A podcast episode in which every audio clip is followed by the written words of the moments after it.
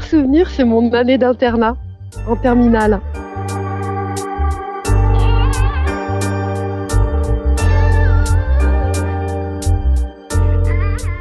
J'ai fait une grosse crise d'adolescence pour ma part.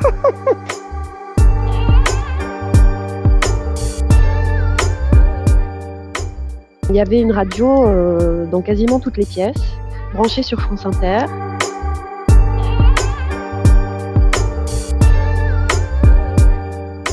Je me souviens quand j'ai commencé, je m'étais dit oh là là, il faut vraiment pas que ce soit euh, Tata Rebecca raconte quoi.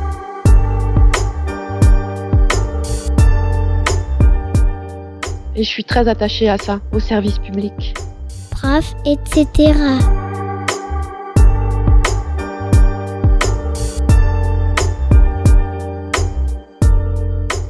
À vendredi